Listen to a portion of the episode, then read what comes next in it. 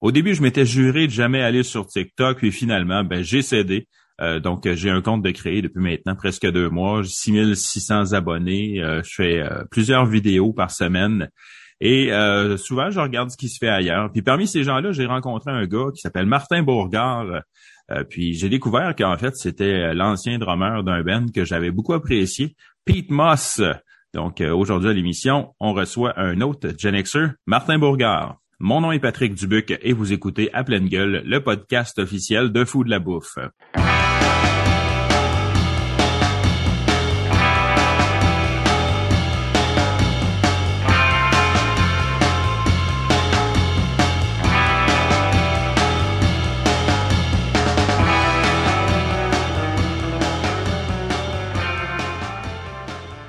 Alors, Martin Bourgard, bonjour. Salut. Ça, va? bien? Oui, ça va bien. Euh, moi, je t'ai découvert sur TikTok. Je trouve ça super le fun parce que, bon, je ne suis pas tout seul dans ma gang euh, dans la quarantaine euh, sur TikTok et plus parce qu'il y a quand même des belles surprises. J'ai vu des gens plus âgés que ça, même dans cinquantaine, soixantaine, qui font des, du beau contenu.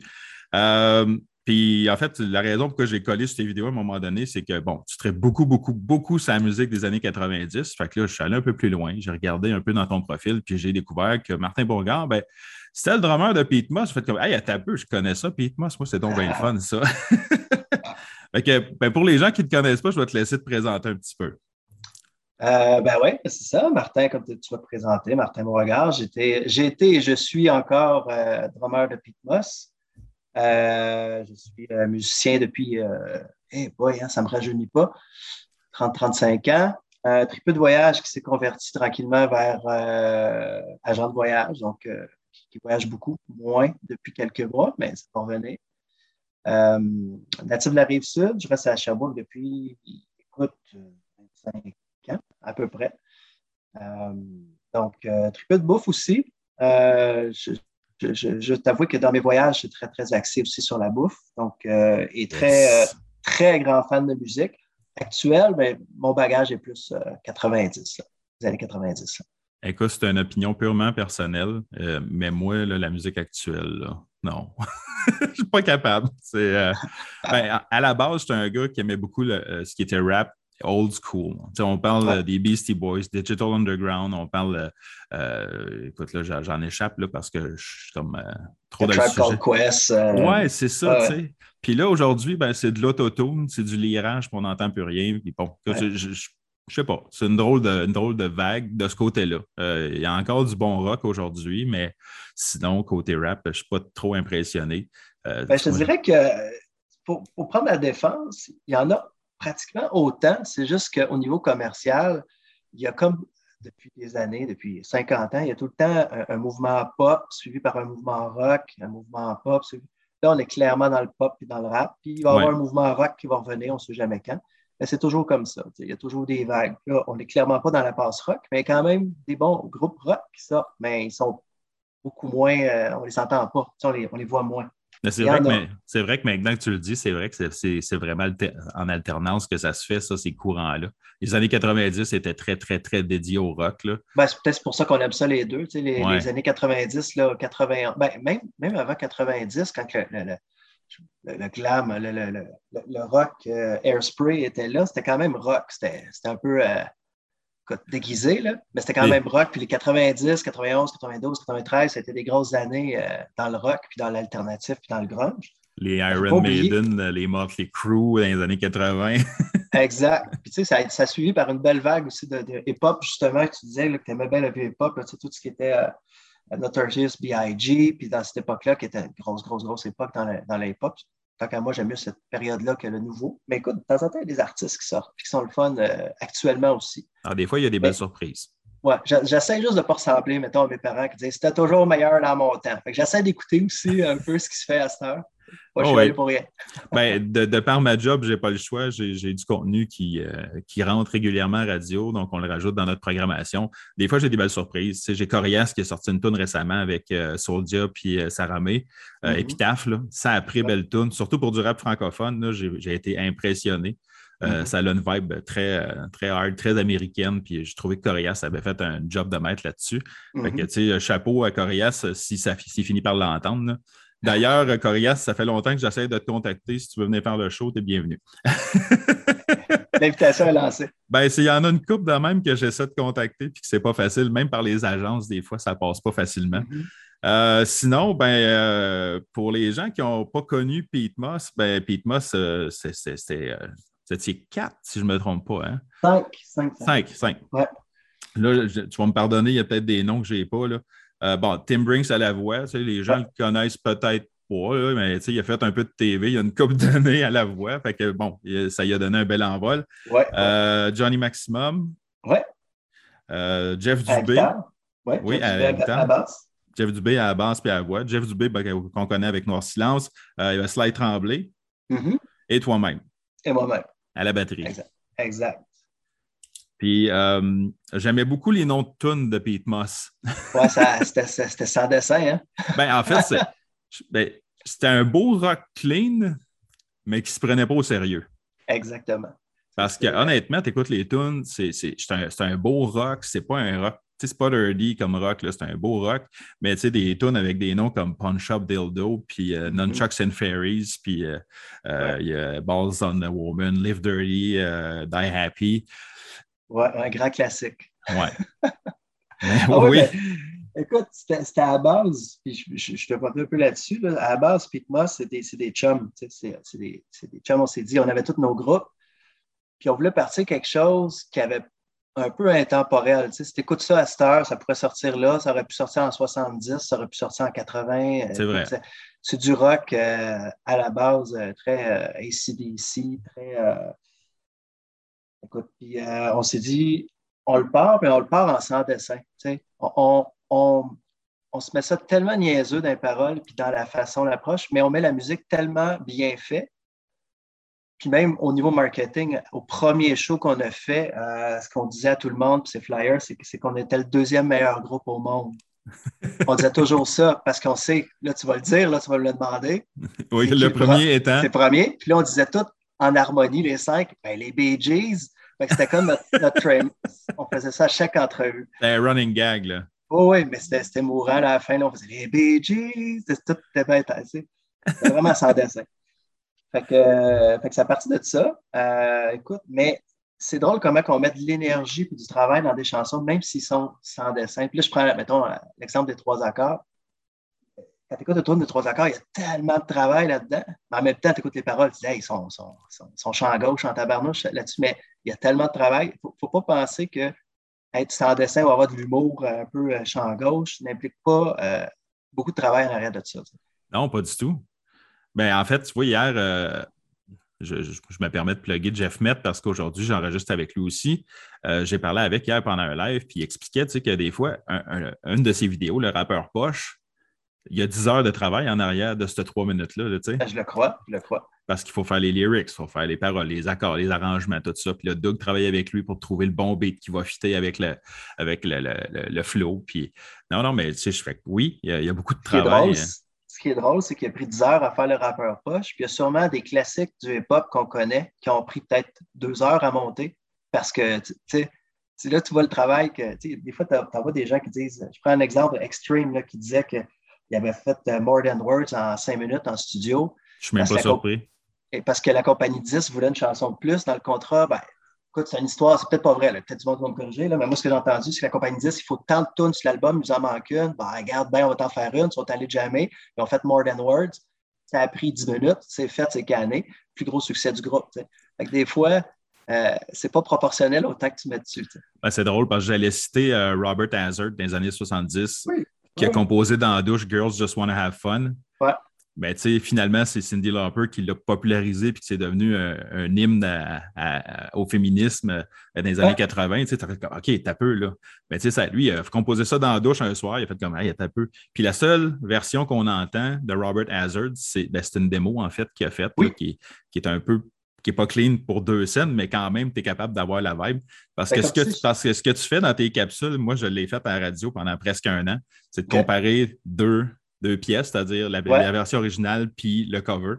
Fait que, tu sais, euh, j'en ai trouvé, notamment Robert Hazard. Euh, euh, c'est un de ceux que j'ai eu de la misère à trouver parce que, comme tu sais, je fais des vidéos soit de cover ou de, de, sampling, des choses comme ça sur TikTok. Puis lui, lui, il n'est pas nulle part. Il a fallu que je fouille sur YouTube, puis je trouve une vieille affaire qui sonne mal, puis j'ai réalisé que c'était la seule version.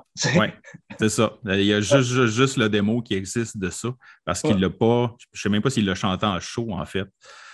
Je ne sais même pas s'il faisait des shows. À base, là, je ne le trouve pas nulle part. Tu sais, je fouille. Euh, c'est vrai qu'on connaît, on ne voit rien de Robert Hazard nulle part.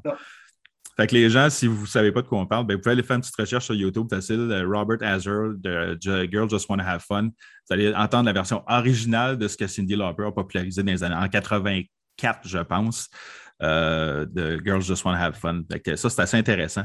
Un petit peu plus rock, la version de, de ben, Hazard est plus rock, un peu plus euh, rock'n'roll, je dirais que pop, la version de. C'est vrai que ça avait une vibe pop rock, pop rock un peu, là, punk rock. Là. Tu sais, ça, je pense que Robert Hazard, ça devait être ça, en fait, à la base. je ne connais pas euh, beaucoup dans sa discographie. Je, je lui connais la musique, mais lui, il ne fait pas partie de mon top 100 de ceux que j'écoute régulièrement.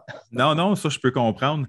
Euh, sinon, euh, ben, fait que, Pete Moss, de, ce que j'ai trouvé, moi, j'ai trouvé deux albums dans votre discographie. On en a trois. trois? en fait, on en a.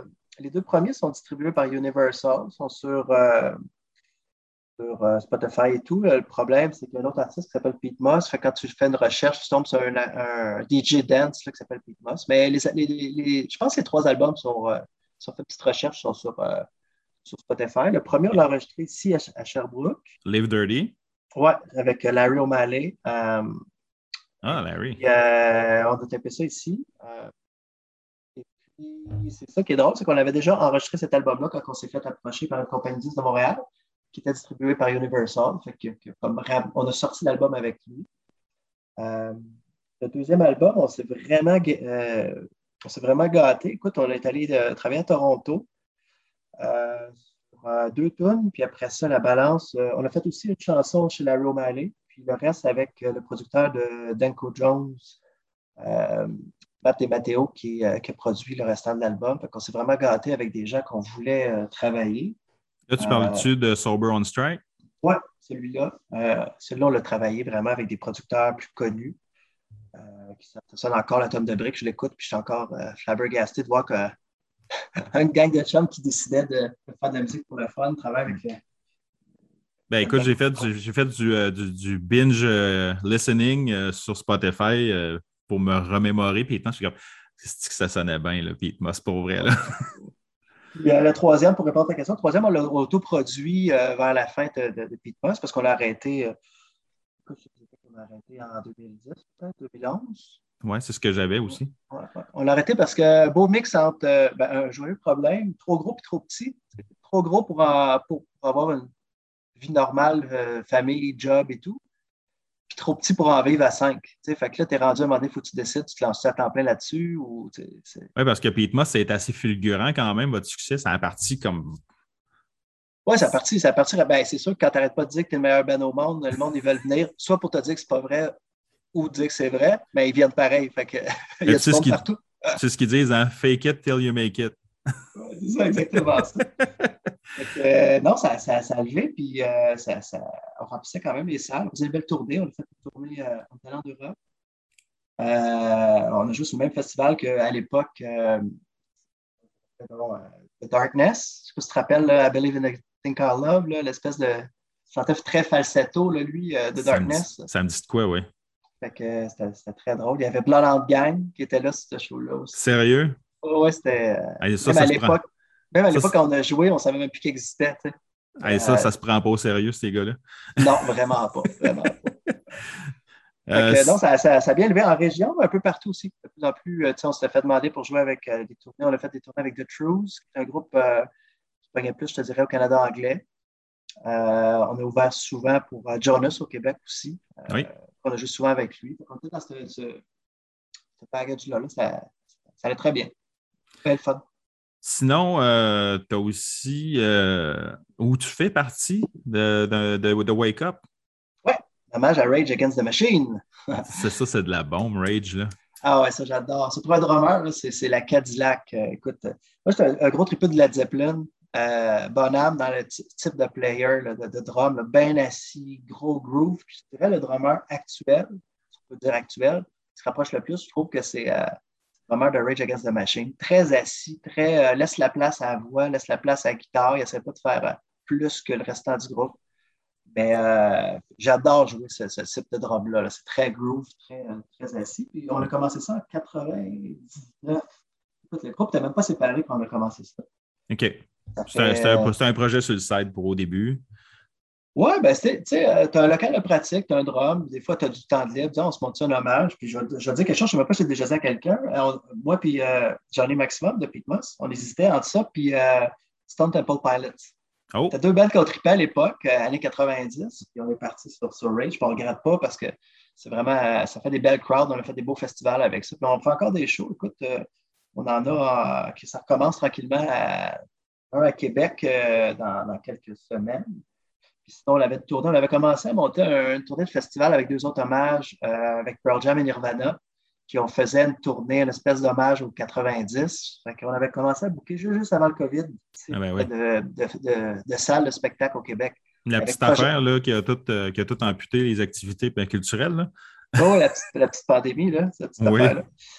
Euh, mais c'est sûr qu'on va recommencer. On, aime tellement cette période-là, 90, puis de se promener avec des groupes comme ça, hommage. Euh, on l'a fait une fois, ce show-là. On a réussi à en faire un avant, avant COVID. Là, puis il y avait des chemises karaté dans la salle. Euh, le monde tripait. Là, OK, là, j'ai 17 ans. Là, genre, dérange-moi pas pendant les trois heures du show. J'ai 17 ans, puis je me, je me remémore le bon temps. Fait là, tu étais rendu au, au graphe, puis. oui, c'est ça, au graphe. Café du Palais, euh, même les fouf euh, à l'époque. Moi, j'ai la rive sud. Oui. Euh, Écoute, moi, j'ai, je travaillais dans les années 90 au Rolling Stone. Ouais au centre-ville de Sherbrooke. Mm-hmm. Euh, parce que, bon, ça a donné qu'il y avait besoin d'un boss boy, puis tu commences en bas de l'échelle d'un bord. Hein? Ouais. fait qu'il y avait le côté rock. Moi, j'aimais bien mieux maintenir du côté rock, ne serait-ce que pour la musique. Tu avais les Red Hot Chili Peppers. Avais, écoute, on pourrait, on pourrait en nommer pendant une heure des bands. Là. Euh, mm-hmm. je pense que c'est plus facile de trouver les bons bands parce qu'il y en avait des tonnes que de trouver les bands qui n'étaient pas bons, je pense, dans les années 90. Euh, tout le monde s'inspirait de tout le monde. Les années 80 avaient ancré une culture musicale, puis il avait ancré des styles. Puis là, après ça, les années 90, je pense qu'on y était en mode OK, on développe sur les courants qui ont été créés dans les années 80, puis il s'est créé des vibes de fou. Il y a le courant euh, alternatif, pas le grunge qui est apparu à la fin des années 90 plus. Euh, là, je cite Nirvana, mais je sais qu'il y en a euh, une shitload là, de Ben Grunge, là, mais... Ah oui, il y en a plein. Puis c'est drôle parce qu'à l'époque, je me, je me, rappelle, bon, Pearl Jam, euh, Pearl Jam sortait, sortait 10, 80, mémoire, 91, 92. Là, moi, j'avais découvert Stone Temple Pilots, justement, mais juste à cause de la voix du chanteur, tout le monde disait c'est une copie de, de, de une copie de Pearl Jam. Réécoute ça à cette heure, c'est carrément deux styles, ça n'a rien à voir à l'époque, juste deux chanteurs avec une espèce de patate dans la bouche, ah, automatiquement, c'était une copie de Pearl Jam. Fait que là, le monde bâchait sur euh, Stone Temple Pilots en disant ah, c'est une copie de. Mais écoute, le grunge, euh, ce que j'aime de cette, période-là, c'est que c'est pas un style, c'est une période de temps. Parce que tu avais Candlebox, tu avais as plein de groupes qui ont, qui ont, marché un petit peu moins, mais tu as comparé Alice in Chains et Pearl Jam. Les deux, on dit c'est du grunge, ça n'a rien à voir en style musical. Même Soundgarden, un chanteur à voix, hallucinant avec un groupe un peu euh, rock psychédélique. Au début, c'était plus ça, Soundgarden. Ça n'a rien, rien, à voir avec un, Nirvana qui est euh, un catacor bien, bien, bien plaqué, bien, bien carré. Le grunge, c'est vraiment une période. C'est pas, euh, pas un style musical, c'est pas une vibe, je te dirais, plus que d'autres choses. Mais le, le, band Wake Up, le, Rage Against the Machine, on s'entend que dans Rage, je trouve qu'il n'y a rien il n'y a rien d'unique. Euh, il n'y a rien de, commun dans Rage, c'est-à-dire, tu sais, euh, le, drum a, son style bien unique, euh, la bass est bien slappée, bien vraiment son style. Le chanteur de Rage, ben écoute, c'est qui qui, qui campe ça, ce rôle-là, dans votre band? Parce que ça prend une sacrée voix pour chanter du Rage. oui, ben, Martin, Dion, c'est un gars de Drummondville qui, écoute, qui a la même voix, pareil, pareil, pareil c'en est, euh, est euh, hallucinant. C'est à la base un guitariste. Euh, il joue du drum, mais en tout cas, il joue pas mal de tout. Euh, être de scène. si tu vas voir certains, si tu as la chance d'aller voir des vidéos, le Wake Up, on a fait le, Monte, Montebello trois fois, deux oui. trois fois. Puis sur Bullet in Your Head, à, la fin, il est debout sur les gens dans, dans, dans, dans la foule. Il doit y avoir 15 000, 20 000 personnes qui est debout, puis il chante euh, la fin de la tourne en criant tu tête avec le micro. Écoute, c'est assez hallucinant. Nous, on est sur la scène, on le regarde de loin, puis on dit il va sortir vivant de là, on ne le sait pas. On imagine que oui, mais c'est une bête de scène. il ne les pas, il se donne, puis on est fatigué. Là. souvent, on fait des gros, des gros sets. On s'entend que Rage ont beaucoup de hits. Ouais pas des, des, formats radio de deux minutes. Là. Il y a des chansons de 5 puis 6 minutes. Euh, on peut faire facilement 1h45, 2 heures de show. Puis, euh, à la fin, là, ouf! Euh, ben, certainement. Euh, sinon, je suis allé euh, stalker un peu tes réseaux sociaux pour te connaître ah, un peu plus. Ah, c'était toi, ça! ben non, des pitons like. Il y avait des cœurs qui apparaissaient, des photos de ben, 2011. C'est toi, ça? Ben oui, c'est moi, ça. Fait que c'est ça, je suis allé voir un peu ce qui se passait du côté de ton Instagram. J'ai vu que c'était plus axé sur le voyage. C'est un très belle photo, soit dit en passant. merci. Et ça, ça renoue avec un autre de tes passions, en fait, qui est le voyage. Parce que là, on va passer un peu plus sur le segment voyage slash bouffe. Yes, on mange, on mange. Parce qu'écoute, tu as fait, écoute, tu as des destinations de malades où tu es allé. Tu sais, je vois Israël, Sainte-Lucie, le Portugal, Monténégro, euh, Costa Rica, Croatie, le Mexique, Cuba. Euh, c'est, Puis il y a des destinations que d'emblée, tu dis, ah, tu sais, comme Israël, il n'y a pas tout le monde qui dit, oh, je vais faire un voyage en Israël. Tu sais. ouais. Euh, tu vois, on, va, on va poser ça différemment. Quoi la première place que tu es allé en voyage? La première, ben écoute, la première fois que j'ai pris l'avion, si je recule longtemps dans le temps, c'est quand euh, c'est un voyage sportif scolaire. Fait que, la première fois que j'ai pris l'avion, c'est un voyage sportif. On allait dans le tournoi de. Moi, j'étais un joueur de volleyball. J'ai trippé. Après ça, j'ai aimé l'avion. Fait que je me suis inscrit à deux, encore au secondaire, deux voyages. Donc, un euh, en France, secondaire 3, un en Californie, secondaire 5. Là aussi, j'ai vraiment trippé. Euh, après ça, je tombais vraiment au niveau musical. On dirait que quand je tombais musique, j'ai comme arrêté toute cette passion-là commencé il y a 10, 15 ans peut-être. 15 ans, là, il faudrait que je me paye un petit un classique, un petit voyage dans le sud, euh, traditionnel. Puis, euh, on dirait que la piqûre est revenue. Fait qu'après ça, c'est un voyage, on alternait un voyage dans le sud. Après ça, on allait ailleurs dans le monde. Puis quelques années, avec, avec ma blonde, on a essayé de trouver des destinations différentes. on se challenge tout le temps. Tu, sais, tu parlais d'Israël. On est revenu de Croatie. C'était superbe. Puis ma blonde a dit le prochain, je veux sentir dépaysé. Je, veux, je veux qu'on lise une pancarte, qu'on ne comprenne rien. On, on, dit Ah, c'est où qu'on va? Puis, all right. Fait que, je un peu, puis euh, on se dit on va aller en Israël. Effectivement, côté dépaysement, c'est euh, assez capoté. Euh, oui, ça doit. Faire une histoire. bon, l'Israël, on sait leur antécédent. C'est un superbe pays. Je me suis senti super en sécurité, mais c'est un pays, tu sais, que souvent des, des, des problèmes d'alerte de, de, de, de, missiles, choses comme ça. La première journée, on arrive complètement le vol qui est quand même long, puis euh, de nuit, tout, on est tout proche. on arrive au, à notre hostel, puis on est sous le toit du hostel, puis on est tout seul, puis on dit Waouh, quelle belle vue. Et là, les sirènes partent. Et là, on regarde autour de nous, on est tout seul. On dit Qu'est-ce qui se passe? Fuck? Finalement, on apprend juste que c'est le. Comment on appelle ça? Les dimanches, là. Euh, les dimanches, là-bas, c'est super religieux. Tout doit arrêter. Tout doit arrêter. Doit plus avoir rien qui se passe. Les taxis arrêtent, les autobus. C'était juste le signal pour dire que c'est ça qui commence. nous, on ne le sait pas. Hein. Nous, on dit que c'est un missile qui s'en vient cassé qui se passe. Euh, on tout épuisé. Fait, que les gens arrêtent tout ce qu'ils sont, puis. Euh... Non, ben, ils savent qu'à telle heure, ça s'en vient, mais les magasins ferment. Euh, ouais, on rentre, puis c'est la famille le lendemain. Euh, ah, ça ne serait, pas, ça serait pas un luxe, ça, que les dimanches reviennent comme ça. Je suis très d'accord avec ça. Très, très ben, d'accord. Mais tous les gens de notre génération à qui je parle, tu sais, comme moi, ma blonde est à 10 ans plus jeune que moi. Puis, tu sais, au début, elle fait dire, ouais, mais là, mais le dimanche, c'est comme le seul temps qu'on a des fois pour faire des commissions. Je dis, ouais, mais tu sais, quand on était TQ, là, tu sais, le dimanche, là, quand tu te levais le matin, on déjeunait, puis là, ta mère, elle disait tout le temps, OK, là, on s'en va voir ma tante une telle, on s'en va voir mon oncle un tel, on s'en va voir grand-papa, on s'en va voir grand-maman. C'est comme le retour à la famille. Un dépanneur avait une raison d'être parce que c'est tout ce qui était ouvert, parce que c'est ça que ça servait, en fait, ça dépannait. Euh, fait que, puis, tu sais, je pense que d'un point de vue humain, là, ça serait fantastique. Mais bon. Oui, très, très, très d'accord. Écoute, les dimanches, je devrais passer en famille à faire des activités. Euh, euh, on est tous pareils, comme parents, on veut que les enfants fassent plein de choses, mais on n'a pas toujours le temps. On les inscrit dans plein de cours et de patentes. Puis ben, finalement, on pourrait peut-être aussi tous se dire le dimanche, on fait famille, on se trouve de quoi. Ça, je suis très, très d'accord. C'est quelque chose qui se fait là-bas en Israël, puis ça, je, je, respecte, je trouve ça vraiment merveilleux. Puis la seule chose que tu as le droit de faire, c'est de te déplacer pour aller manger en famille.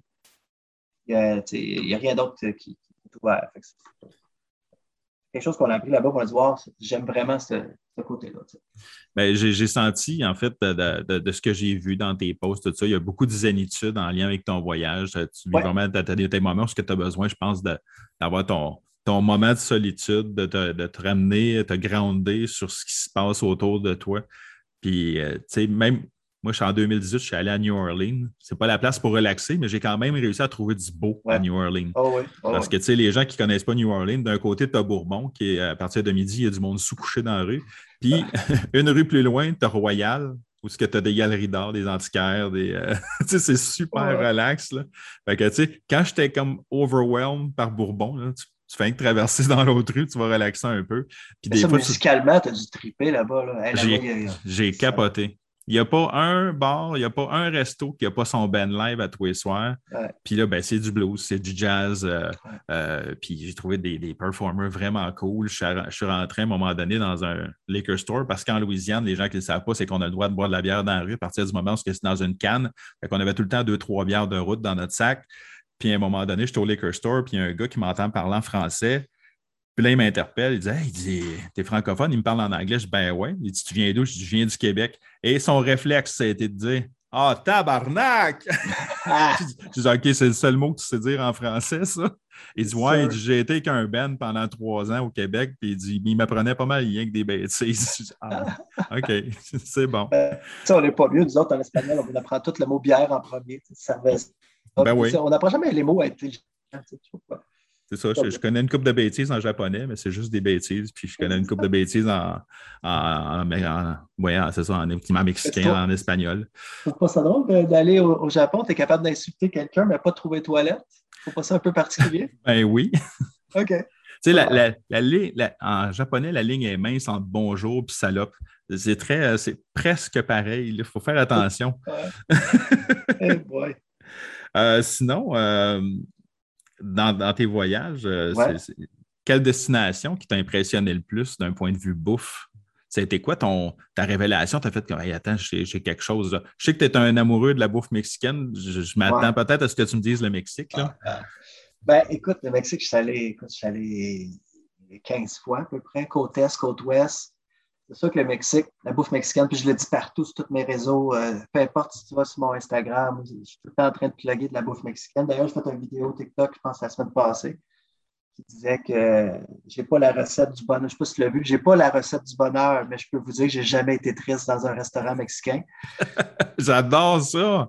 ça. Vraiment. mais oui, c'est sûr que la, la bouffe mexicaine, c'est un mais tu sais, ça ne m'a pas surpris parce que je la connaissais d'ici. Je l'ai juste goûté, mais de façon meilleure là-bas. Ça m'a surpris, je te dirais, le Portugal. Le Portugal et euh, l'Israël. Et l'Israël, je ne m'attendais pas à ça. C'est hyper vegan, l'Israël. C'est ah? beaucoup d'humus, beaucoup de. Ah oui, c'est beaucoup. Euh, on a mangé des, comme des rois. Euh, mais c'est très, très axé. Il y a de la viande aussi, mais c'est très, très axé. écoute, il y a des restos végés partout là-bas. Je ne suis pas un pro-végé ou pro-viande non plus pas pro rien. Je suis pro, il euh, faut que ça coûte bon, c'est tout. C'est bon, ça. Euh, j'ai vraiment trippé. Puis tellement que là-bas, en Israël, on a fait un cooking workshop. On a travaillé. Ben, il y a un gars qui est venu et nous a montré comment faire de l'humus. Tu vas me dire, c'est niaiseux. Là. Ah ben non, c'est pas niaiseux. Ben, tu sais, la façon traditionnelle, on partait de la base, on faisait cuire. Euh, on l'a tout monté. Après ça, on faisait la façon traditionnelle. Puis ça, on a trippé bien C'était vraiment le fun. Tellement. Au Portugal, euh, la bouffe méditerranéenne, je ne suis pas quelqu'un qui mange beaucoup de poissons à base. C'est pas parce que j'aime pas ça. C'est parce qu'on dirait que c'est trop de trouble des fois à trois enfants de commencer à t'apprêter un poisson.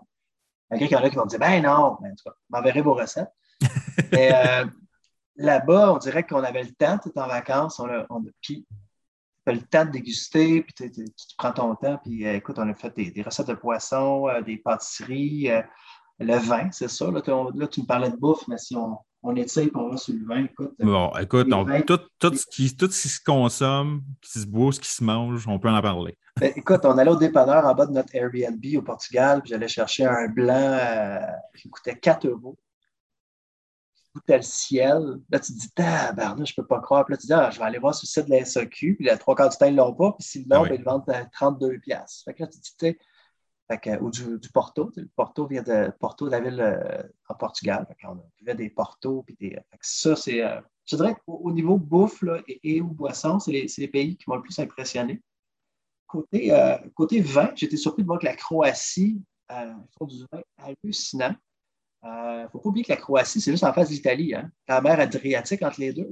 Qu'il y a à peu près la même température. Ils ont sensiblement le même type de sol, j'imagine aussi. Oui, ils ont, ils ont, des grains un peu différents, mais ils ont des, des variétés euh, uniques à eux. Et puis, euh, ils nous expliquaient d'ailleurs que de, le fameux vin, euh, je ne connais pas tant que ça en vin, là, mais le fameux vin que les Américains se vantent d'avoir en Californie, là, en tout cas, euh... il, il, il m'expliquait que ça venait d'une vigne de plusieurs centaines d'années de la Croatie qui ont importé, puis que les Américains se sont, sont appropriés le nom. Ben oui. euh, mais euh, ben, ce ne sera pas la première fois qu'ils font ça. Là, en tout tu, tu j'ai-tu l'air surpris? euh, non, pas du tout, pas du tout. sinon, écoute, j'aime ça de la bouffe, les voyages, je peux t'en parler, mais Jamaïque, Jamaïque le, le, le, le, jerk chicken, je ne sais pas si tu as déjà mangé du jerk chicken. Du jerk, ouais. Eh, c'est bon, là, puis du vrai fait sur le grill là-bas, là, qui trempe dans la sauce, là, que, c'est bon, c'est moins bon le lendemain matin, par exemple. Après Ouais. ton café, le lendemain matin, tu le sens encore. Ben, parce que le jerk, on va se le dire, pour les gens qui ne savent pas c'est quoi, c'est quand même très épicé. Ouais. Ouais. Et euh, la bouffe jamaïcaine, en général, je dirais que c'est quand même assez relevé. Là. Ouais, ouais. Mais le, le, le jerk, ben, c'est ça, c'est une sauce de piment, une espèce de sauce de piment qu'ils mettent sur, sur un poulet, euh, qu'ils font cuire euh, directement sur le grill. Ou en tout cas, la façon qu'ils nous la prêtaient dans la rue quand on était là-bas, c'est qu'ils le Mhm. font avec les os et tout. là. Puis à la fin, ils te le massacrent à coups de, de couteau. Puis ils te sortent les, ils te sortent les morceaux. Et c'est- c'est c'est bon, là. C'est sur le coup, quand tu. Visuellement, tu ne feras peut-être pas un show de cuisine avec ça. tu sais, C'est pas léché. Non, c'est ça. euh, c'est ça. C'est pas- Ricardo, euh, il approuve pas ça, c'est sûr. là. C'est- Mais c'est, en bout de ligne, tu veux que ça goûte bon, là. tu veux pas que ça soit beau, nécessairement. Ça C'est ça. Ben, tu sais, euh, moi, c'est un peu la, ce que j'adopte comme mentalité sur mon blog. Tu sais, souvent, je ne suis pas un expert en photo, puis je suis un one-man team, fait que je fais toutes mes affaires moi-même. Fait qu'à un moment donné, entre écrire un article, faire mes photos, développer mes recettes, après ça, comme euh, faire mes TikTok, puis là, ben, entretenir mes réseaux sociaux, puis une, ma- une maisonnée avec cinq membres de- dans, dans la famille, ben, à un moment donné, il faut que tu fasses des choix. Là. Puis il y a une job à travers de ça aussi. Que- Ouais, ouais, c'est ça. fait que moi, le, le visuel, des fois, il est peut-être moins là, mais je te garantis que peu importe la recette, le goût va y être, par exemple. Ouais, c'est ça, c'est ça. À base, ben, je pense que les réseaux sociaux, ça a amené ça dans tout, là, euh, surtout Instagram. Là, il y a des endroits que je regarde des photos sur Instagram de voyage que je suis allé moi aussi. Là, puis, je peux te dire que ça ne ressemble pas à ça. Là. Avant que tu aies mis 75 filtres, Ben oui. tu aies enlevé le poteau qui passe au travers, puis le fil qui passe devant la cathédrale, que personne ne peut prendre la photo de la cathédrale, il y a un fil qui passe devant. Mais là, oh, lui, il n'y en a pas. Ils sont Photoshop. Ah ouais, c'est ça. C'est correct. Mais en même temps, des fois, ça ne représente pas vraiment. Euh, L'eau, tu dis, Hey, l'eau est bleue claire, tu arrives là-bas, hey, pas tant bleu, hein, c'est bizarre. Pour moi, il y avait un filtre là-dessus. Ben, tu vois, je pourrais jouer avec des filtres et tout ça, mais je pense que je préfère l'authenticité. Puis dire, regarde, la vérité, c'est ce que tu vois, c'est ce que tu vas avoir. tu sais. ouais. Je je te bullshitterai pas, là, ça va être ça. Euh, Je suis avec, avec TikTok. Le fatigant, on s'est connu là-dessus, là, mais TikTok. mais non, ben, c'est- ça ne me dérange pas d'en parler, en fait, parce que c'est c'est, euh, c'est justement, c'est comme le, le point commun qu'on a pour l'instant. là. Ben, on- tu sais, tu as le côté authenticité. Puis quand TikTok s'est mis à marcher, les Instagrammeuses là, qui avaient des millions de followers se sont mis à chialer. Ils n'aimaient pas ça, eux autres, parce que les autres, c'est des photos léchées, c'est des photos subjectives. Puis tout. Puis là, TikTok, il faut que tu aies une personnalité. Il faut que tu fasses une vidéo, il faut que tu sois euh, capable de tenir l'attention de quelqu'un pendant 15 secondes. Ouais. Et là, il y a beaucoup de, de- beaucoup d'Instababes que je les appelle, là, qu'eux autres, là, c'est pas mon fort, ça, moi, euh, jaser. Fait que, euh, ils trouvaient ça plus difficile, tu sais. C'est pour ça que j'aime ça, c'est plus authentique. tu sais. Mais tu sais, euh, j'en parlais avec ma blonde. Moi, ma blonde, personnellement, je trouve qu'elle est belle comme un cœur. Puis en plus, elle chante tout le temps. Fait que je dis que c'est une princesse Disney. Mais, euh, mais tu sais, c'est ça, c'est que souvent, tu sais, sur mes réseaux sociaux, ben, il y a des babes, tu sais. Puis là, elle dit, ouais, mais là, ça doit être gossant, mané. Ben non. C'est parce que, tu sais, eux autres, là, c'est juste une photo. Là. Il, y a, il y a trois heures de travail, ils sont allés chez la coiffeuse, se sont make-upés pendant une heure pour faire cette photo-là. Là. Et toi, tu te Ouais. lèves le matin, puis tu n'as même pas besoin de mettre d'eyeliner, que je te trouve belle, je veux dire, euh, tu sais, quelque part.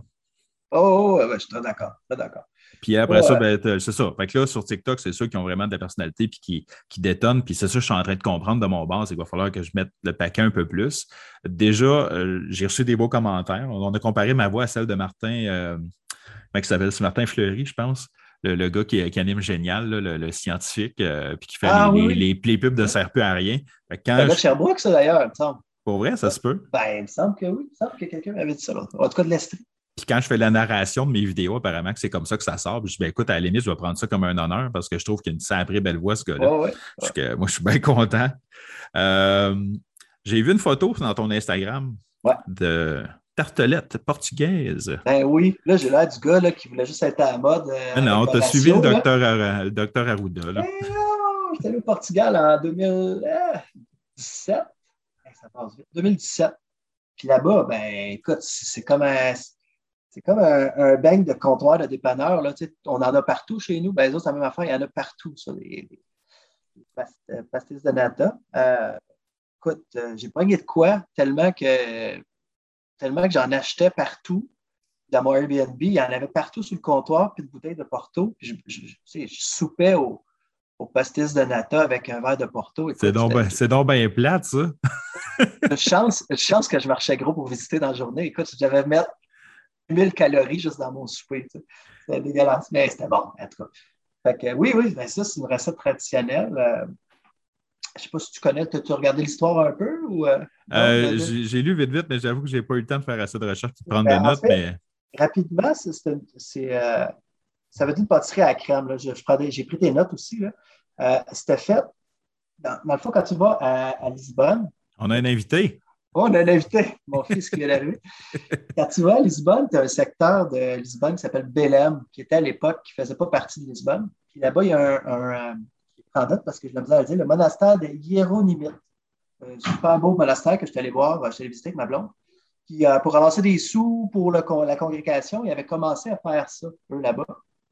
Euh, des petites tartelettes euh, comme ça. Et puis, euh, il y a une boutique juste en face qui, qui, qui, euh, qui Pastis de. Dans le fond, ça s'appelle simplement comme ça.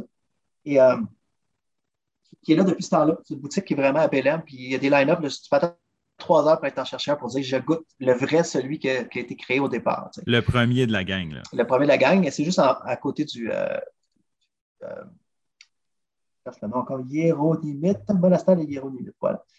Fait que cette tartelette-là, écoute, c'est rendu traditionnel là-bas. Tu, vois, tu manges ça tiède avec un, un petit expresso on the side. Euh, fait, fait à noter. euh, un matin, je me lève, ma blonde a dit Nous, en voyage, on respecte l'horaire des deux. Ma blonde a dit Un matin, je me lève pas, je suis en vacances. Moi, je me lève. Je pars. Je dis Moi, je vais aller traditionnel, hôtel dans la semaine. Qu'est-ce que c'est Le travailleur, il fait quoi? Les slaves, ils s'en vont où? Ils partent à pied. Puis, là, moi, je suis le monde. Puis, ils rentrent dans une espèce de snack. Il n'y a même pas de banc, il n'y a rien. Là. Si tu rentres, tu dis deux. Le gars, il sait qu'est-ce que tu veux. Ça veut dire si tu veux le duo. Il te donne un petit pastis de nata. Il te donne un expresso. Le monde, ils, font, ils mangent, ils boivent. Ça te prend à peu près, écoute, 50 secondes, c'est fait. Ils pitchent l'euro, puis ça. C'est non-stop de même. C'est comme un. C'est un déjeuner standard pour eux autres, ou du moins de collation d'avant le travail. Fait qu'il y a un item au menu. ben ouais, c'est puis moi, je m'en allais là pour visiter. Tu sais, ma blonde a dit, je vais dormir une coupe d'heure. Tu sais, moi, une minute et demie plus tard, c'était fait. Là, fait que je chercher un autre projet. Mais, euh, ça, j'ai trippé ça. Tu peux en avoir au Québec. Euh, je sais qu'il y a des, euh, des endroits à Montréal qui en font des, des traditionnels. Puis j'ai vu que tu peux en acheter de plus en plus dans, dans- dans des endroits spécialisés, mais tu peux te le faire aussi. Là, tu m'avais dit, hey, on pourrait peut-être regarder la recette ensemble. Puis je l'ai sorti, c'est vraiment facile. Tu ce qu'on en jase? Ou... Ben oui, certainement, parce qu'en fait, c'est toujours dans mes questions de, de- d'usage, c'est-à-dire les spots de bouffe puis euh, Ben, la recette. J'ai la recette de ça euh, qu'on peut trouver en ligne, c'est pas ma recette. là. Puis j'ai une autre recette, je vais te parler après, tu vas voir, c'est la chose la plus écœurante que tu jamais mangé de ta vie. Euh, écoute, J'aime la- ça. T'aimes ça, hein? Ah oui, moi. Tant qu'on parle de bouffe, moi. Écoute, pour faire les natas, euh, tu vas entendre pastel ou pastéis, c'est juste pluriel ou singulier. Là. Fait que pour des, de nata, tu as juste besoin de, écoute, une pâte feuilletée. Puis moi, j'en trouvais pas. J'avais pris de la pâte philo. Puis je mettais euh, pâte philo, beurre, puis j'en mettais huit épaisseurs, un par-dessus l'autre. Ça, finit par faire une belle job aussi. Ça, s'est bien tenu. Tu peux mettre ça dans un moule à muffin. Sinon, il y a des moules faits pour ça, euh, pour des natas.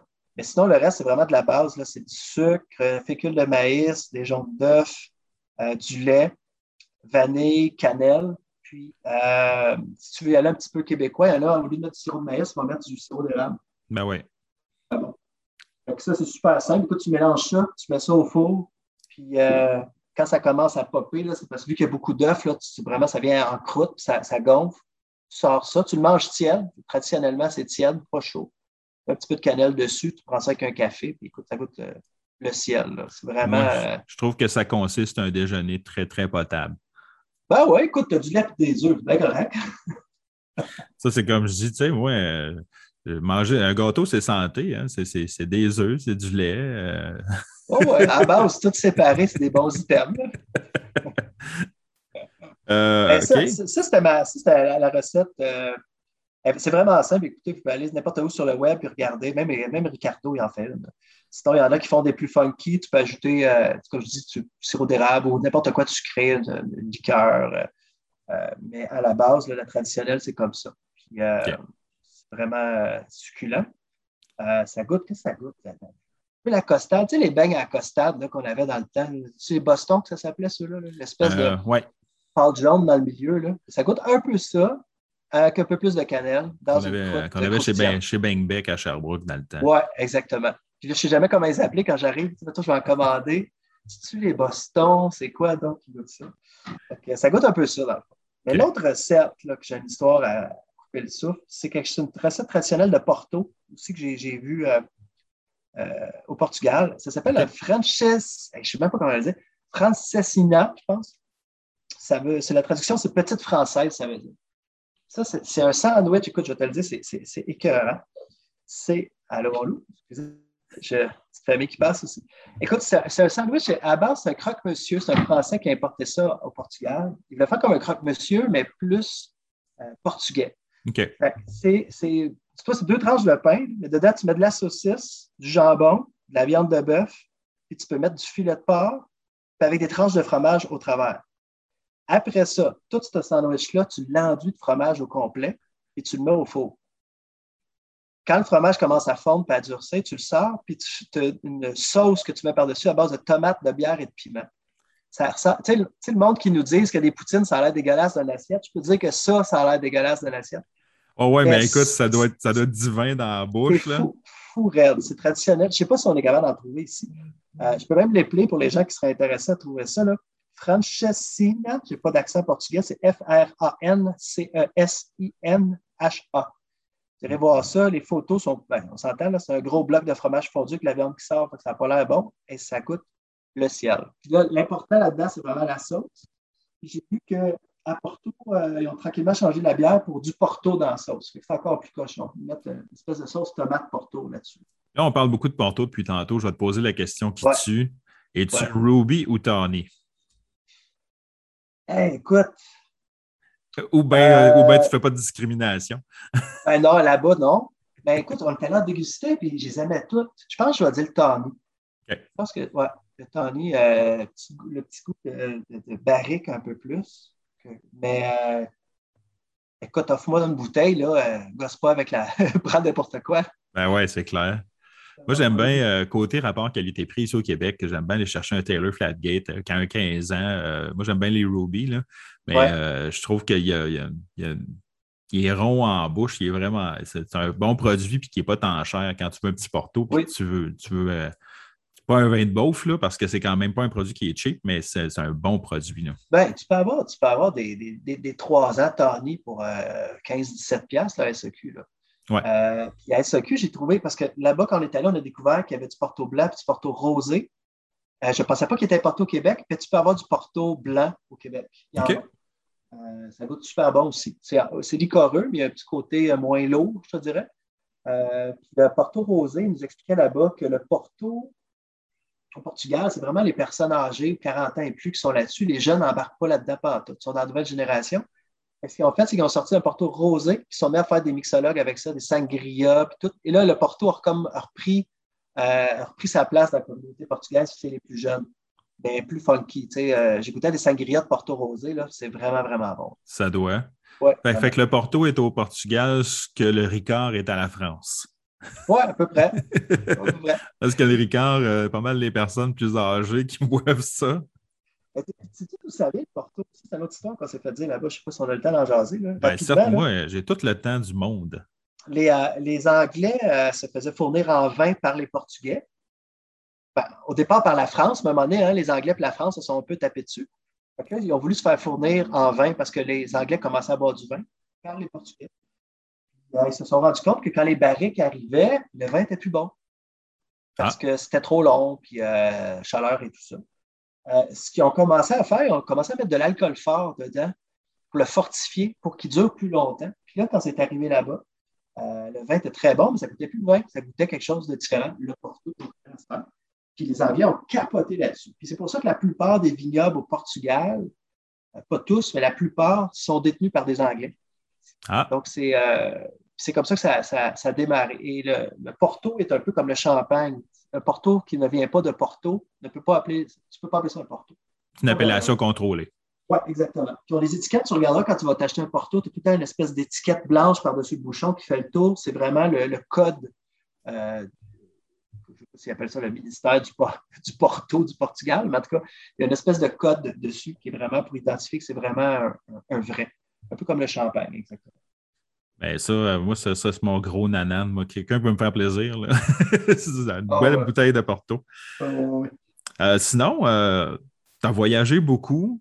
Euh, tu es allé un peu partout dans le monde. Euh, tu es un amoureux fini de l'Estrie. Ça se voit dans tes publications. Ouais, c'est vrai que l'Estrie, c'est une belle région. Vraiment. Je trouve qu'on est comme. C'est comme à la grande ville, puis tu es comme. Tu es rural en même temps. Tu es comme la campagne qui se marie bien à l'urbanisme. Puis en tout cas, je trouve qu'on a ce, beau côté-là en Estrie. C'est quoi tes, tes trois spots de bouffe préférés? Ça, ça peut être n'importe où dans le monde puis moi, ce ben, que je fais, en fait, c'est que quand je fais un résumé de l'article, ben, je mets les, adresses, puis euh, on fait, on fait une carte interactive avec ça. Écoute, je, vais y aller parce que, euh, parce que l'Estrie, j'aime ça. Euh, je trouve qu'on a des bons restos, on a, des, belles montagnes, des beaux lacs. Mon premier, il faut que ce soit un resto de Sherbrooke. Il faut, faut, faut, que j'en prenne un de Sherbrooke. C'est dur parce qu'on a beaucoup des bons. Euh, oui. J'ai-tu le droit d'en dire deux? Quatre en tout, deux de Sherbrooke? Ben oui. Hein, je sais. on, va faire, plaisir à notre région. c'est ça. Euh, je te dirais que j'ai un resto que mes amis ont parti il n'y a pas longtemps qui s'appelle Vin Polisson, qui est hallucinant, euh, qui est euh, sur la King, près, près du centre-ville. Un restaurant qui ne prend que des produits locaux, mais vraiment, exemple, ils ne vont même pas prendre un citron s'ils ont besoin d'acidité parce que ça ne vient pas d'ici. Ils vont vraiment aller que avec des producteurs locaux vraiment tenir. Et au, niveau du vin aussi, parce qu'ils sont cavistes, ils ont des vins euh, le plus possible local, sinon euh, d'importation euh, de la France, mais la plupart du temps, c'est des vins locaux, des sites locaux. Donc, ça, c'est dans mes tops. sinon, l'antidote. L'antidote est un, classique pour moi et ma blonde. On y va quelques fois par, par année. Clairement. pour ceux qui se demandent c'est où, c'est un peu en arrière. Bon, pour les gens qui ne viennent pas de l'Estrie, c'est près du centre-ville, pas loin du lac des Nations. Euh, pas loin de l'hôtel, ça s'appelle l'Hôtel Times. Euh, superbe restaurant, euh, très, très axé sur les.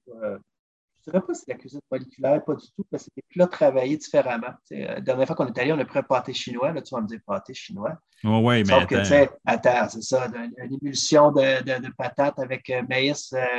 écoute, puis je pense que c'est de la joue de bœuf qu'ils mettent en dessous. Quelque chose de hallucinant. C'est repensé. Tu es déjà allé là, Pat? Euh, j'ai pas eu la chance, mais je l'ai entendu parler énormément. C'est pour ça que je savais déjà de quoi tu me parlais quand tu me parlais du pâté ah, chinois. oui, c'est ça. Alors, il est très, très, très bon. Puis, même des drinks qu'ils font avec des produits locaux, des rhums, euh, des rhums épicés avec des branches d'épinettes dedans. Puis, euh, écoute, très, très, très, très beau spot. je sortir un peu d'ici, mais pas trop loin non plus. tu connais ma passion pour la bouffe mexicaine. J'ai découvert le paradis de la bouffe mexicaine, mais malheureusement, pas au Mexique. Ben, peut-être je l'aurais découvert, mais à Burlington. Là, tu vas ah. rire, là. À Burlington.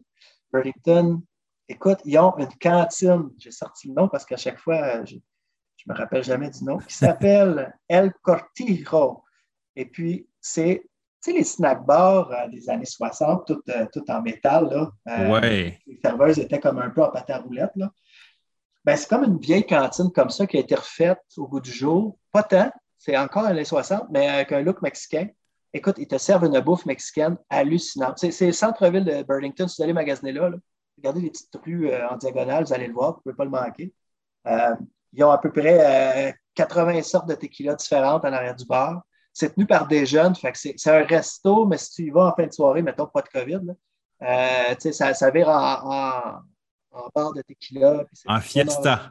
En fiesta mexicaine la musique est bonne là-bas. C'est fait par des jeunes. Fait une vibe bien actuelle, mais dans un décor années 60 avec un, un menu mexicain. C'est un peu euh, trash comme idée, mais c'est vraiment, vraiment. Ben, c'est éclectique. Moi, je trouve que ça fait les plus belles affaires au monde. Oui, ouais, exactement. exactement. Ça, c'est vraiment euh, dans mes tops. Puis mon troisième, écoute, un mix entre pour la bouffe et la situation. C'est quand on est allé au Portugal. Euh, je ne sais pas si tu connais euh, le Portugal, Nazaré. Dans le fond, Nazaré, c'est l'endroit où ils font le, le Red Bull euh, surf, euh, en tout cas la plus grosse vague de surf euh, à chaque année. Il y a toujours une compétition, c'est à Nazaré. C'est des vagues de 10 étages de haut que les gars ils surfent là. Oh, c'est complètement fou. Tu taper ça Nazaré, N-A-Z-A-R-E, puis il fait Red Bull, tu vas le voir, c'est complètement malade. Écoute, tu regardes la vague, tu dis, ah, il n'y a pas de surfeur, mais quand tu regardes comme il faut, ah, il y en a un, il est tout petit. il est minuscule. On était allé là, puis tu as un, cliff gigantesque là-bas qui est dans la ville, puis le resto, il est collé sur le cliff. Fait que dans le fond, tu manges, puis tu as la vue sur les gigantesques vagues, sur la baie, sur la ville et tout. C'est magnifique. c'est là qu'on s'est gâté. On se dit, on va se prendre un poisson traditionnel. Fait que là, tu arrivé avec ça. Écoute, c'est le poisson. Le poisson, il est, il, est là au complet. Tu sais, tu as la tête, ta queue, puis tout.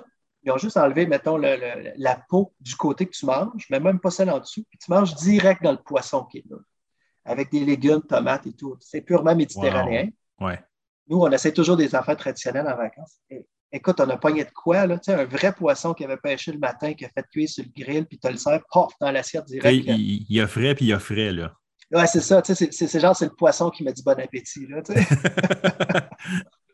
J'avais. Euh... T'as-tu le nom de ce restaurant-là? Oui, ça s'appelle euh, Taberna Afficion. Donc, euh, Taberna Afficion, A-F-F-I-C-I-O-N. Tu voir les photos de tout ça.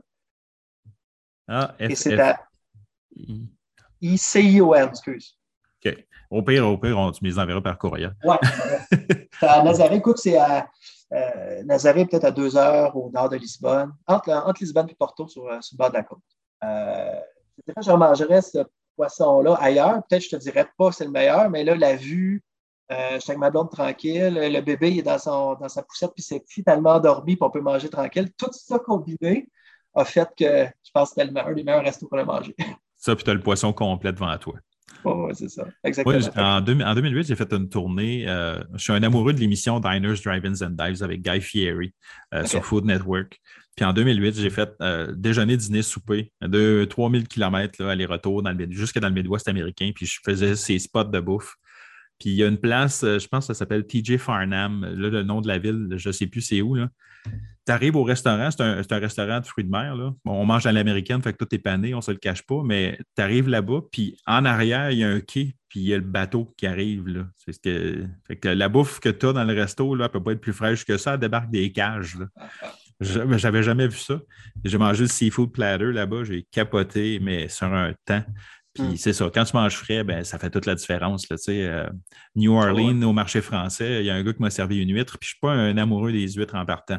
Puis il m'a servi une huître, puis il dit Écoute, goody, puis si tu ne l'aimes pas, là, ben, je vais te rembourser. Puis j'ai eu un deux minutes, je suis comme Ah oh, ouais, ok, attends là.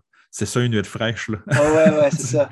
Sais, nous autres, en région, ben, on n'a pas la proximité. Fait que souvent, euh, nos fruits de mer arrivent puis ils ont fait 300, 400, 500 km avant d'être dans notre assiette. Ils ont été réfrigérés, un peu tempérés, réfrigérés. Donc, tu sais, on n'a pas cette fraîcheur-là. Mais quand tu bouffes de la bouche fraîche, ben, c'est là que tu vois toute la différence. dans les fruits et légumes importés, on le voit souvent. Euh, moi, ça m'est arrivé, mettons, au Costa Rica. Euh, c'est qu'un melon d'eau. Du champ du soleil du Costa Rica, là, live, là, ça, ça, ça, goûte. Hein? Ou une date en Israël, ils font beaucoup de dates là-bas. La plupart des paquets de dates que tu vas acheter, tu vas voir, souvent ça vient d'Israël. Ouais. je ne sais même pas comment ça s'appelle, une datière, ça ne pas être ça, en tout cas une plantation de dates, sur le bord de la main morte. Ça ne goûte pas ce qu'on achète dans un sac. Hein? Ben, clairement pas. OK, tu sais, ouais. Euh, Sainte-Lucie, tu as des bananes à perte de vue à Sainte-Lucie. C'est quelque chose que je ne savais même pas. Parce que quand je suis arrivé là-bas, il y a autant de bananes ici. Prends une banane dans l'arbre qui est prête. Là. Euh, ça ne goûte pas la même chose. Non, non, clairement. Nous, euh, dans le transport, il faut que ça mûrisse tranquillement, le temps d'arriver. Tu sais, calcule, bon, on l'enlève à telle date, il faut que ça mûrisse dans le troc jusqu'à temps que ça arrive à l'épicerie. Euh, pour que tu sois capable de l'avoir trois jours sur le comptoir avant qu'elle devienne noire puis morte. Exactement. Parce que, comme dit, c'est François Bellefeuille qui dit quand tu achètes des bananes, il faut que tu prennes un rendez-vous avec ta banane. Là, parce que sinon, oh, oui. Oh, rate pas ton coup. Sinon, on va faire comme chez nous. Ça va faire des cadavres de bananes dans le congélateur. Ça va faire un excellent pain aux bananes dans les jours qui suivent. Euh, écoute, je suis capable. La moitié de mon congélateur est rempli de bananes. je mets de la pression sur ma blonde, qui est la pro des. C'est moi qui cuisine chez moi, mais la pro des pains aux bananes, c'est elle. Fait que là, je commence à mettre de la pression sur un, petit, peu, un, petit, peu, aux bananes bientôt, là, parce que là, il n'y a plus de place mettre rien dans le congélateur. Ben, Laisse-moi te rassurer, tu n'es pas tout seul. Je pense que tout le monde va relater à ça que le ben, fruit. Puis que les bananes, c'est les avocats. La demi-heure la, demi qui est bon, l'avocat, il faut que tu sois chez vous. Là. Parce que tu pars chez vous le matin trop dur, tu reviens le soir à noir. tu ne sais pas ce qui s'est passé dans la journée. Ou tu mets un avocat dans ton sac à lunch, tu arrives au dîner, puis c'est fini, là. Oublie ça. non, non, c'est ça. C'est vraiment ça. Il faut que tu sois attentif. C'est un, un, fruit, ça, l'avocat, c'est un légume. Techniquement, ça pousse dans un arbre puis un noyau. Fait que selon moi, c'est un fruit. Ben, tu vois, je n'avais jamais fait la recherche, mais écoute, il faut, faut, que tu prennes rendez-vous avec, mais il faut que tu sois. Euh, faut que tu aies le eye contact là, pour, pour avoir le bon moment. Puis quand tu arrives au Mexique, à chaque fois qu'il y en ouvre un, il est exactement au bon moment. Je ne sais pas comment ils font. Ils en ont mille en arrière d'eux autres. L'eau, il est tout le temps parfait. Tout le temps parfait. Je ne sais pas si tu as pogné ma capsule. J'ai fait un, Weird Food Fact of the World. Et les avocats tels qu'on les a aujourd'hui, on peut les. Là, je me permets de plugger ça. On peut euh, les euh, rendre, en fait, l'honneur au lestodon qui est le paresseux à l'époque préhistorique, à la Cénozoïque, euh, parce que lui, il se nourrissait en quantité phénoménale d'avocats entiers. Puis ben là, il se promenait, puis à un moment donné, ben, il faisait ce qu'il avait à faire, il faisait son numéro 2. Puis comme il s'était déplacé loin de l'arme-mère, ben, il n'y avait pas de concurrence pour le tas de fertilisants puis les noyaux d'avocats qui étaient là. Fait il prospérait parce qu'il n'y avait pas d'arbre autour, il avait accès à son eau, il n'était pas obligé de se battre avec ses racines pour avoir accès à sa bouffe. Ça, c'était en Afrique du Sud. Euh, cette variété d'avocats en particulier. Fait que ça, a prospéré en fou. C'est grâce aux paresseux préhistoriques qu'on a réussi à avoir euh, cette variété d'avocats-là. que c'est weird, mais en même temps, euh, c'est intéressant à savoir. ben moi, je pensais que tu allais dire que c'est pour ça que les paresseux sont verts. Parce que, tu on les voit bruns partout, là, mais moi, quand j'étais allé au Costa Rica, je les ai vus. Parce qu'ils ne bougent pas assez vite. Ben, c'est une défense qu'ils ont sur le dos. Ils ont vraiment des champignons, pas des champignons, mais ils ont de la moisissure sur le dos. C'est ben une défense. Les prédateurs ne vont pas y croquer parce qu'ils vont tomber malades. Mais ils sont, la plupart que j'ai vus étaient verts, verts, verts. Ben, je pense qu'ils se déplacent tellement lentement que la végétation a le temps de pogner après. ça, doit littéralement être ça. Euh, je vais en profiter euh, en fin d'émission pour te féliciter sur ton TikTok qui était rendu à 185 000 et plus abonnés. Euh, tu, tu, génères du buzz, ça n'a pas de bon sens. Puis je regarde tes vidéos, puis c'est tout le temps une coupe de mille de likes sur chaque vidéo que tu fais. Ça, c'est. Euh, je ne suis pas rendu là encore, un jour peut-être, mais. ben, tu sais, je suis content que tu en parles parce que j'ai longtemps fait des vidéos. Euh, tu sais, euh, je prenais des sons d'autres personnes, puis, tout, puis, j'aimais ça. Puis, tu sais, j'avais un bon follow-up de 40 000 personnes. quand je me suis mis à parler de musique, puis le monde, ah, là, les gens commençaient à s'abonner un peu plus, à poser des questions, puis un peu plus, comme tu disais tantôt, Génération X. Là, il y en a beaucoup, beaucoup, beaucoup qui me disent Bon, j'ai enfin trouvé, j'ai trouvé mon monde. Tu sais, ils se promènent, bon, tu as la fille de 17 ans qui danse, T'as le gars de 15 ans qui est gamer, puis tu t'en fous. Puis là, il y a bien du monde qui me disent Moi, je l'ai lâché ça, TikTok, c'est plate. Et quand tu pognes ton filon, c'est comme moi, je suis vraiment dans les. Euh, moi, les danses, on s'entend, là, je n'ai fait une danse sur TikTok un an et demi, puis c'est parce que ma fille voulait que j'en fasse une avec elle. ça a donné ce que ça donne, puis j'en fais pas en promotion, mais en tout cas. Non, tu sais, fait que la génération Y a, mordu, puis là, il me pose plus de questions sur la musique. Et moi, je, je triple, là, tu sais. Fait on parle musique. la plupart de mes vidéos parlent de musique. Même quand je fais des vidéos sans dessin, j'essaie d'avoir une twist musicale, je parle des années 90. Mais tu sais, tu fais, des, tu, fais, tu fais des beaux top 10, euh, tu as, tes comparaisons de cover que tu fais beaucoup. Euh, moi, c'est avec ça, en fait, que je t'ai connu. Puis j'ai trouvé. Là, j'ai accroché tout de suite. J'ai comme, hey, c'est parce que j'en faisais à la radio de ça. fait que là, j'ai fait, OK, attends, on va l'écouter, voir. Ah, tu vois, je ne l'avais jamais vu, ce cover-là. Puis tu vas loin, des fois, tu vas jusqu'à dans les années 60, 50, des fois. Euh, tu sais, c'est comme Aretha Franklin avec Respect. Ben, c'est Otis Redding qui a fait Respect en premier. Tu sais, c'est. Mais on s'arrête au plus populaire, souvent Monsieur, Madame, tout le monde, qui est peut-être moins ancré dans la musique parce que c'est ce, ce qui joue radio, puis c'est celui-là qu'on pense qu'on prend pour acquis, qui est la bonne version. Tu sais. Mais il y en a que je recherche, là, Björk avec euh, It's so, euh, Oh It's So Quiet. C'est l'album, euh, je ne me rappelle plus l'album, le deuxième album, l'album Rose. Excellente pièce, soit dit en passant. Je savais que c'était une reprise de Betty Hutton, je pense, des années 50. là, je l'ai mis, mais en cherchant, je me suis rendu compte que Betty Hutton s'était inspirée d'une chanson allemande des années 30. Fait que là, je l'ai mis dans la vidéo aussi. Fait que des fois, je découvre des affaires. Je dis, ah, ben voyons donc, ça vient d'aussi loin que ça. Ouais. Ou, euh, euh, Blackberry, euh, je ne sais pas si tu as vu mon vidéo, Blackberry, bon, ben, je mets la version Spider, Spider Bait qui a sorti il y a euh, 10-15 ans. Là, il y a eu Ram Jam. Je mets Ram Jam. Après ça, je mets comment ça s'appelle, un, un vieux blues band des années euh, 30. Là, je me suis dit, ça va arrêter là. Non, c'était une chanson que les travailleurs euh, noirs chantaient dans les années, je pense, 20-25, qui chantaient en s'en allant dans, dans- dans des rangs euh, au travail. Tu sais. Qu'en fouillant, tu te rends compte comment il y a des chansons qui partent de loin. C'est, euh, fait moi, même moi, côté personnel, j'aime ça faire ces vidéos-là, puis j'en apprends au monde, mais moi, j'en apprends énormément aussi. là. Ben, tu vois, c'est un peu ça, moi aussi. Tu sais, comme les Weird Food Facts, c'est ça. là. Tu sais, je, je Ouais. fais beaucoup, beaucoup de recherches. Puis à un moment donné, tu fais comme Ah ouais, je suis flabbergasté. Là. Je pensais tellement pas que c'était ça. Euh, euh, McDonald's euh, qui ont sorti, Mané cherchait une façon en 2014 là, de faire des, des repas valeurs plus santé pour les enfants. Puis ils ont exploré et ils ont créé un brocoli à saveur de gomme ballon. Ben, voyons. Ben là, quand ils l'ont soumis au groupe Focus, les, les kids étaient tellement confus, puis ils ne savaient pas trop où s'en aller avec ça, que finalement, ça n'a pas levé. Puis même les dirigeants de McDonald's ont comme fait Non, sérieux, là? non, on scra- ils ont scrappé ouais. l'idée, puis finalement, ils ont mis des pommes et du yogourt à la place. Ben, imagine comment ça crée, euh, comment que les enfants de nos jours ne mangeraient plus de brocoli. Si tous les enfants, il y a 30 ans, auraient commencé à manger des brocolis de la gomme ballon, déjà qu'on a de la misère, imagine là comment que. eh, boy. Non, Ouais, ça, certainement. Ah, C'est un Euh, très bon food fact. Ouais. Ben oui, ben c'est ça. Fait que c'est beaucoup de recherches. Puis souvent, tu fais du, tu fais du fact-checking aussi avant de, avant d'en parler. Fait que tu essaies de trouver plusieurs sources pour voir si. Tu sais, parce que comme toi, quand tu fais une vidéo, des fois, il y, a, il y a quand même plusieurs heures de recherche, des fois, pour réussir à trouver comme la, la- la dernière tune. Des fois, quand tu recules dans les années 30, c'est pas facile à trouver en ligne. Là, les- Des fois, j'en échappe. Hein? Des fois, le monde me reprenne, puis j'aime ça. Il y en a qui, qui prennent un petit air coquille, puis qui me reprennent.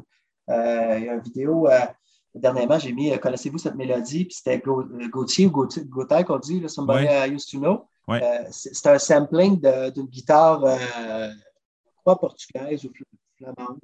Euh, et puis, il y a plein de monde qui m'ont dit non, non, ça, ça- c'est plus loin que ça, ça vient aussi de, puis ils m'ont nommé la chanson. Écoute, je dans mes recherches, je ne l'avais pas vu. Ça, j'aime ça, puis je veux pas que les gens ne m'écrivent pas en me disant je vais l'insulter, pas du tout. Tu. Ben non, parce que, en fait, je pense que devenir un aficionado de quelque chose, c'est, d'en apprendre en permanence puis de toujours être en apprentissage. Ben oui. Quand quelqu'un t'amène à un point comme ça, c'est comme, ben oui, écoute, super, merci de me l'avoir dit, je ne le savais pas. Euh, puis, tu sais, moi aussi, là, tu je ne suis pas assez coquille pour dire que je connais tout. Puis des fois, je ne le sais pas, je te reviens là-dessus, je vais faire des recherches. Ça va me faire plaisir. Tu Tu si tu es en train de faire une recette, quelqu'un passe en arrière de toi et tu dis check bien ça, on va essayer ça, il te met quelque chose, puis ça goûte le ciel. Tu ne vas pas être fâché de ça. Tu ne vas pas dire Hey, t'as t'as scrappé ma recette. Tu vas dire Wow, OK. Ah, je, vais ok. donner, ouais, je, je vais donner mon tablier, on va dire fini là. Je vais te donner un crédit. Ouais, je vais te donner un petit crédit sur cette recette-là. Euh, écoute, euh, je pense que ça fait le tour, mais euh, les gens qui veulent te suivre peuvent te suivre en- notamment sur Instagram. Je pense que c'est Gard Bourgas sur Instagram, c'est bien ça? Oui. Exactement.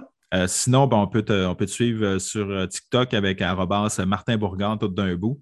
Euh, Pour les gens qui tripent, si vous tripez la musique des années 90, euh, puis que vous tripez là, vraiment sur euh, des, des, des facts en lien avec la musique, euh, ben, le, moi, je vous dis TikTok, sinon ben, Instagram, si vous voulez avoir des super belles photos de voyage. Parce qu'honnêtement, ce que j'aime de tes photos, c'est justement qu'elles sont authentiques. Puis j'en ai de voyage, j'en ai de l'estrie, euh, j'en ai avec les enfants dans la neige. J'essaie de garder ça bien. Les, cueillettes de sapin de Noël, puis... euh, Ouais, ouais, ouais. Ça s'en vient, là. là. J'ai hey, pas sorti mes photos de pommes. Si je suis en retard. Ah ouais, t'es en retard. Moi, c'est fait.